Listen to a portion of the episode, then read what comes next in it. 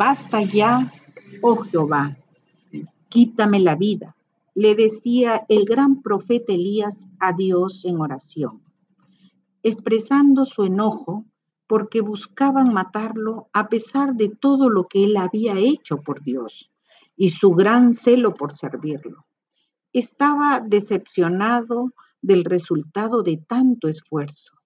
Dios recordó a Elías que él no era el único, que había un remanente de siete mil hombres que habían permanecido fieles a Dios.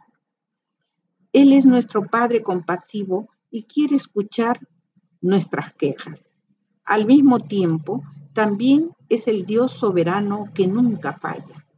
Él nos ayudará a entender su perspectiva con respecto a nuestra situación actual, como lo hizo con Elías.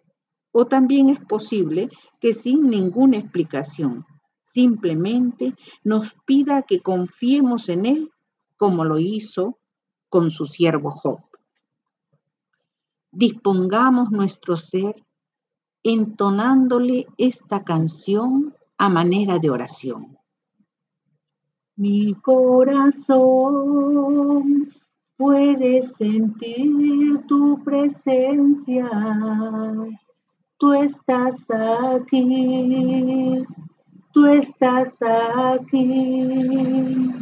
Puedo sentir tu majestad. Tú estás aquí, tú estás aquí. Nosotros, como Elías, también podemos escuchar su mensaje en un silbo apacible y delicado. La palabra de Dios puede llegar de una o mil maneras, pero si Dios le habla, sabrás que es su voz, porque estará sostenida por la escritura y en el análisis final debemos aceptar lo que ha sucedido en nuestra vida y decidir, creer que aunque no lo entendamos, Dios lo usará para cumplir sus buenos propósitos con nosotros. El acto de escuchar no siempre nos lleva a entender, pero sí nos conduce a aceptar nuestra situación sin resentimientos hacia Dios.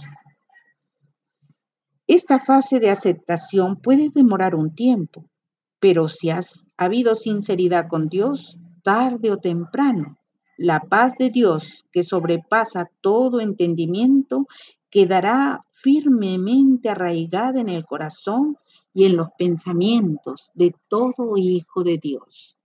Amén.